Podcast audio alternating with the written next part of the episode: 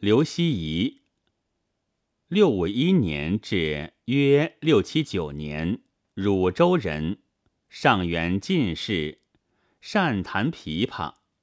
其诗以歌行见长，多写归情，词意柔婉华丽，且多感伤情调。原有集以诗传，《全唐诗》存其诗一卷。代悲白头翁，刘希夷。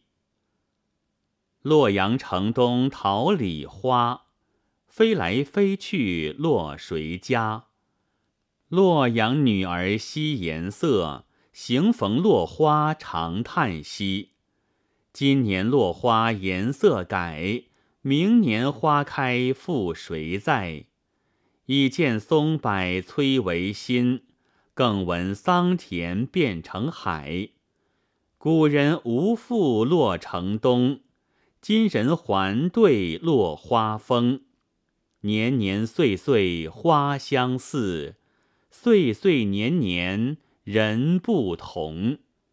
寄言全胜红颜子，应怜半死白头翁。此翁白头真可怜。依稀红颜美少年，公子王孙芳树下，清歌妙舞落花前。光禄池台文锦绣，将军楼阁画神仙。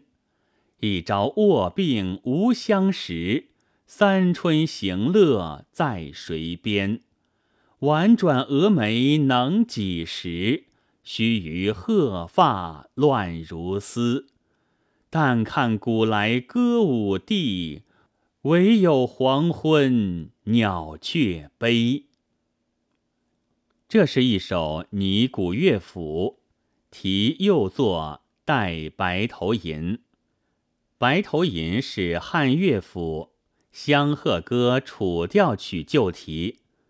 古词写女子毅然与负心男子决裂。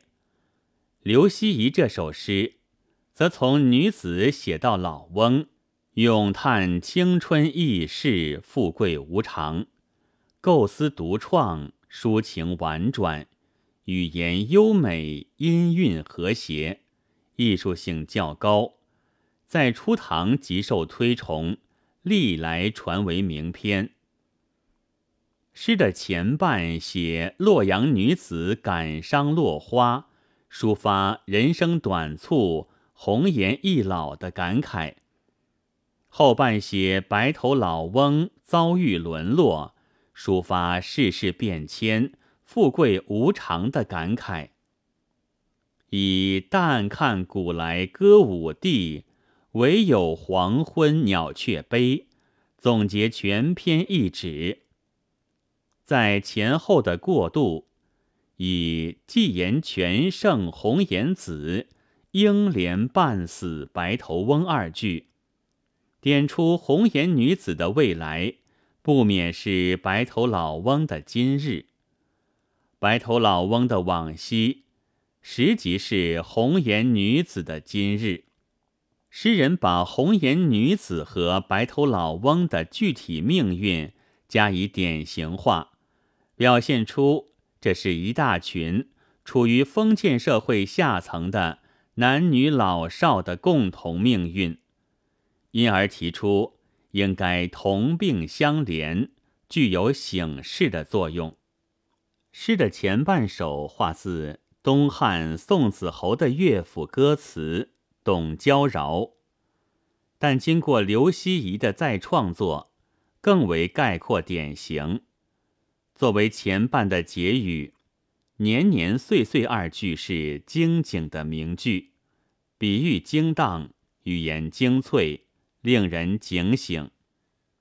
年年岁岁，岁岁年年的颠倒重复，不仅排闼回荡，音韵优美，更在于强调了时光流逝的无情事实和听天由命的无奈情绪。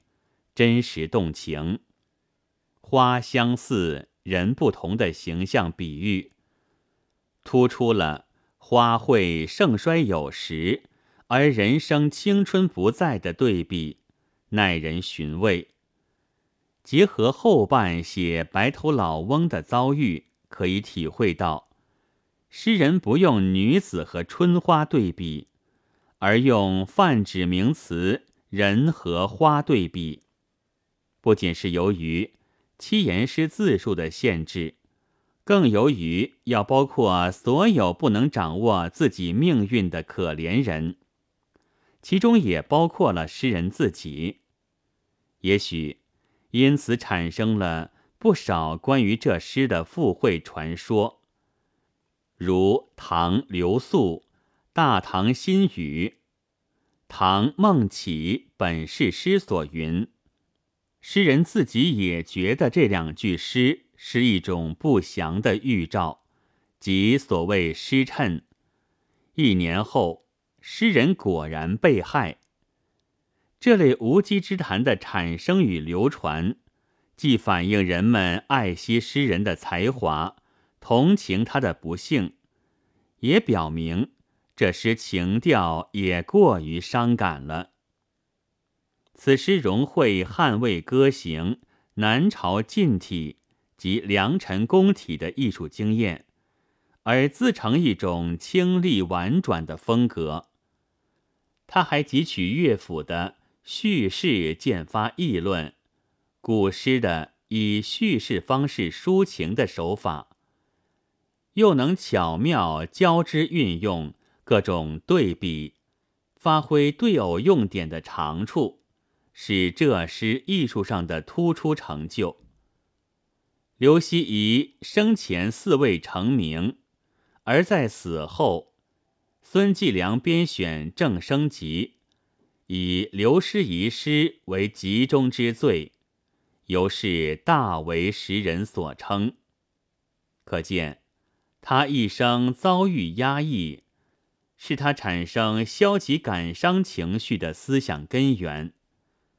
这诗浓厚的感伤情绪，反映了封建制度束缚戕害人才的事实。本文作者倪其新。朗读：白云出岫。